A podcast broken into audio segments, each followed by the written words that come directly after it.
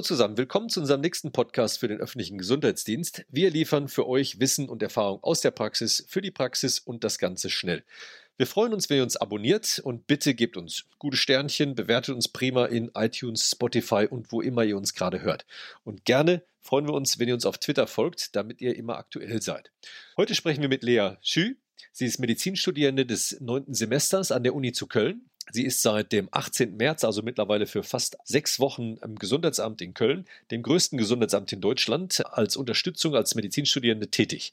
Liebe Lea, erzähl uns doch mal so ganz konkret, wie sieht der Tag eines einer Medizinstudierenden im Gesundheitsamt in Köln aus und was machst du da eigentlich den ganzen Tag? Also als ich angefangen habe, ich arbeite im Index-File-Management, das heißt, wir rufen die Personen an, die positiv getestet wurden und machen für die die Erstinformationen und ermitteln ihre Kontaktpersonen. Und im Endeffekt geht es in dem Team darum, Infektionsketten nachzuvollziehen und nach Möglichkeit zu unterbrechen. Und am Anfang habe ich noch selber telefoniert. So die ersten ein, zwei Tage äh, fängt man an, dass man äh, Kontaktpersonen anruft. Wenn das ganz gut klappt, dann darf man irgendwann auch die Indexpersonen anrufen und bin dann selber gerade so ein bisschen reingerutscht in das File-Management. Das heißt, das wurde am Anfang noch ärztlich gemacht und dann hat man irgendwann gemerkt, das wird für unsere Teamleiter ein bisschen viel, alles selber machen zu müssen. Und jetzt machen das auch so ein paar Studierende und wir geben die Fälle aus und nehmen die wieder an und gucken, dass alles einigermaßen läuft und versuchen so einen Überblick über auch inhaltlich über die Fälle so ein bisschen zu haben. Das heißt, wenn später nochmal Rückfragen kommen zu Fällen, dass wir sagen können, das und das ist da gelaufen oder zumindest sagen können, der und der hat es gemacht, den kann man nochmal fragen. Und wir arbeiten sieben Tage die Woche von 8 bis 20 Uhr, aktuell die allermeisten im Schichtdienst. Das heißt, man hat auch mal zwei Tage frei in der Woche. Und wie muss ich mir das vorstellen? Du kommst also morgens ins Amt, stellst den Computer an, trinkst eine Tasse Kaffee und dann fängst du an, Leute anzurufen? Oder wie, oder gibt es erstmal eine Besprechung? Nee, ich tatsächlich nicht. Also genau, ich komme morgens um acht, stelle den Computer an, mache mir einen Tee und um Viertel nach acht machen wir Morgenbriefing normalerweise. Und da wird kurz erzählt, was sich im Laufe des letzten Tages geändert hat, beziehungsweise wenn alle mal zwei Tage nicht da waren, wird auch erzählt, was sich in den letzten zwei Tagen so geändert hat, äh, damit alle auf dem aktuellen Stand sind, was die Handlungsanweisungen quasi angeht. Und ich setze mich dann hinter meinen Computer und darf allen nett lächelnd erstmal Guten Morgen sagen und dann fragen die, hast du was für mich? Und dann sage ich, ja, wir haben hier Indexfälle oder die Kontaktliste kannst du bearbeiten oder der Fall ist noch von gestern übrig geblieben, dazu erzähle ich dir kurz was. Und dann gucken wir, dass wir unsere Mails ab abarbeiten und dass wir die Fälle am Ende, wenn die fertig bearbeitet sind, wieder annehmen, beziehungsweise wenn die Schicht vorbei ist, nehme ich die auch wieder an, weil ich meistens ein bisschen länger da bleibe und dann kann ich der nächsten Schicht noch erzählen, ja, das und das ist bei dem Fall bisher gelaufen und das muss dann noch gemacht werden quasi. Du bist ja da auch eingearbeitet worden in die Aufgaben. Wie hast du das empfunden? Wart ihr damit zufrieden? Hat das alles abgedeckt, was du dir so vorgestellt hast? Und gab es denn auch Dinge im Studium vorher? Du hast ja schon einige Semester studiert, die du jetzt da sinnvoll einbringen konntest? Ich bin da so ein bisschen reingerutscht tatsächlich in diesen Job, weil es wirklich so war, dass es am Anfang von unseren Teamleitern selber gemacht wurde, die Fallvergabe. Und dann war ein Nachmittag, wir sitzen auch gar nicht im Gesundheitsamt aktuell, sondern sind so im großen Teil umgezogen in die Volkshochschule, zwei Gebäude weiter. Und das war schon damals ein Riesenaufwand. Und da in dem Zuge ist irgendwie aufgefallen, die können nicht alles, alles selber machen. Und da stand ich im Prinzip nur zufällig daneben und es hieß, die brauchen kurz Hilfe, setz dich mal dahin, schreib mal mit. Und ja, ich glaube, mir kam da ein bisschen zugute, dass ich ein halbwegs organisierter Mensch bin und so richtig einarbeiten in die Stelle, die wir jetzt machen, ist halt schwierig. Also alle bei uns werden gut eingearbeitet. Wir gucken das, wenn die telefonieren und so am Anfang das nicht alleine machen, sondern irgendwie erstmal zuhören, wenn jemand anderes telefoniert. Aber unsere Stelle ist ja vor allem allen anderen zuhören, alle Fälle im Blick haben, zu wissen, wer macht was, auch wer im restlichen Amt macht was. Und das ist mehr so was, was halt mit der Zeit einfach kommt. Und da hilft es, glaube ich, wenn man viele Leute kennt einfach. Das heißt, du hast also gleich deine kleine Managementfunktion bekommen und steuerst das aus. Das heißt, man hat erkannt, du bist ein Organisationstalent und dann hat man dich dort eingesetzt. das ist jetzt so die Frage. Ich habe immer gesagt, das liegt nicht daran, dass ich eine qualifizierte Meinung zu Dingen habe, sondern dass ich eine Meinung zu Dingen habe. Es funktioniert. Und meiner Erfahrung nach, ich habe zum Beispiel auch am Münchner Hauptbahnhof damals viel gearbeitet, als so viele Geflüchtete dort ankamen, habe dort die Nachtschichten geleitet. Im Endeffekt rutscht jeder in die Rolle Rolle, die einem liegt. Und bei uns hat sich das unter den Studierenden und unter den Ärzten und den Teamleitungen, das ergibt sich halt, wer was kann und wer was macht und an wen man sich mit was wenden kann. Also dann hast du da sofort eine interessante Aufgabe gefunden, ja, die dir auch Spaß Fall. macht. Ja. Und würdest du dann auch sagen, öffentlicher Gesundheitsdienst, Gesundheitsamt, wäre das ein Berufswunsch für dich jetzt oder kommt das so gar nicht in Frage? Also ich kann den Wunsch verstehen das ist aktuell nicht das, was ich mir vorstellen würde, weil ich habe so ein bisschen ein Herz für Notfallmedizin, überlege, ob ich später in die Kinderchirurgie gehe oder so. Das sind alles eher Sachen, die man ja erstmal in der Klinik macht. Natürlich arbeiten hier zum Beispiel auch Kinderchirurgen, Kinderchirurginnen, das Indexmanagement und auch das Kontaktmanagement werden größtenteils vom Kinder- und Jugendärztlichen Dienst des Gesundheitsamtes besetzt.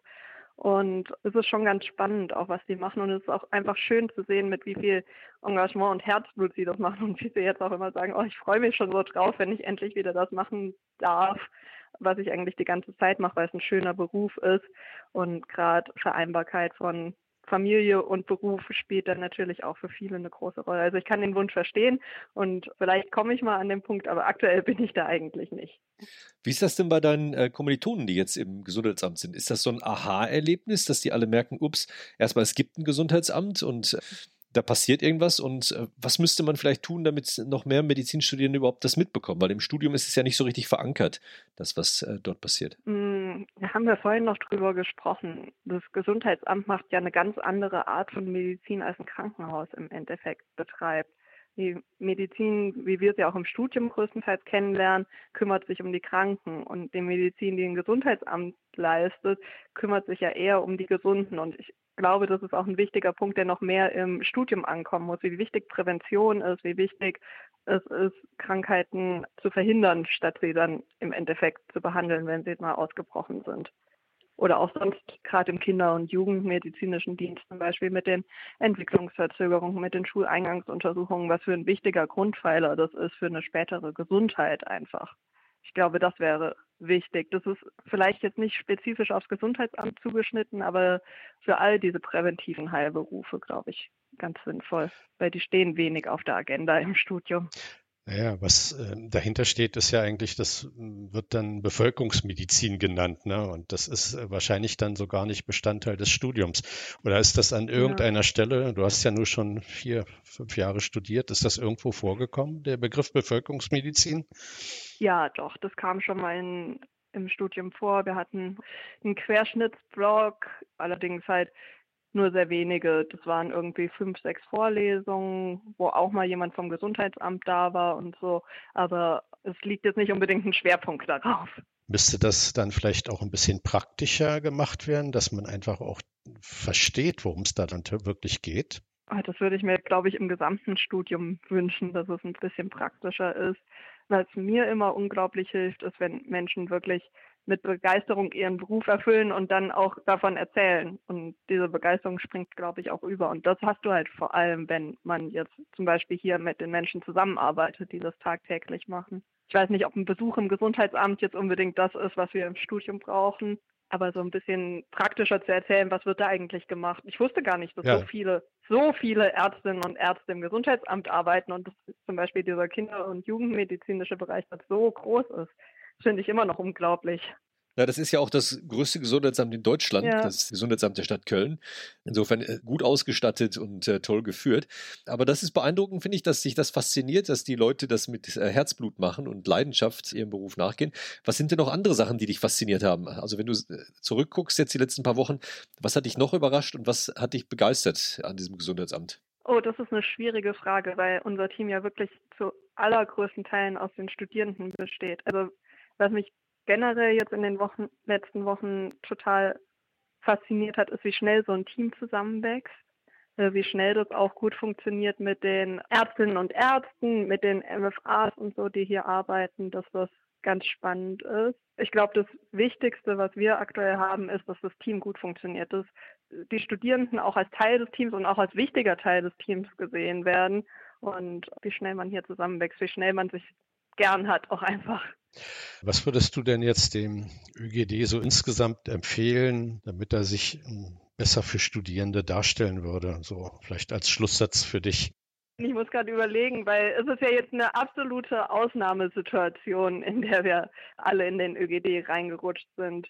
Denk mal an den Normalbetrieb einfach, nicht unbedingt an die Krisensituation. Den Normalbetrieb kenne ich ja nicht. Ich glaube, er wird einfach von vielen Menschen nicht ernst genommen. Man wirklich denkt, da würde keine Medizin gemacht werden. Das wäre so Beamtentum. Man holt sich morgens erstmal seinen Kaffee, dann sitzt man ein paar Stunden vor dem Computer und dann geht man wieder heim. Aber das ist es ja gar nicht.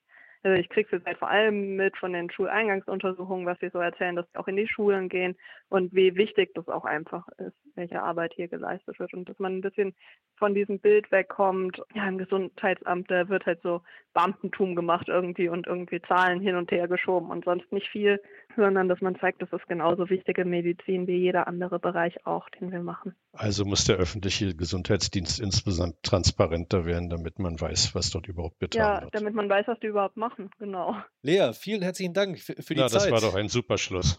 ja. super Schlusswort. Danke dir für deine Zeit. Ich wünsche ja, dir einen gerne. schönen Tag, viel Erfolg und dass du noch eine Menge lernst für dein Studium mhm.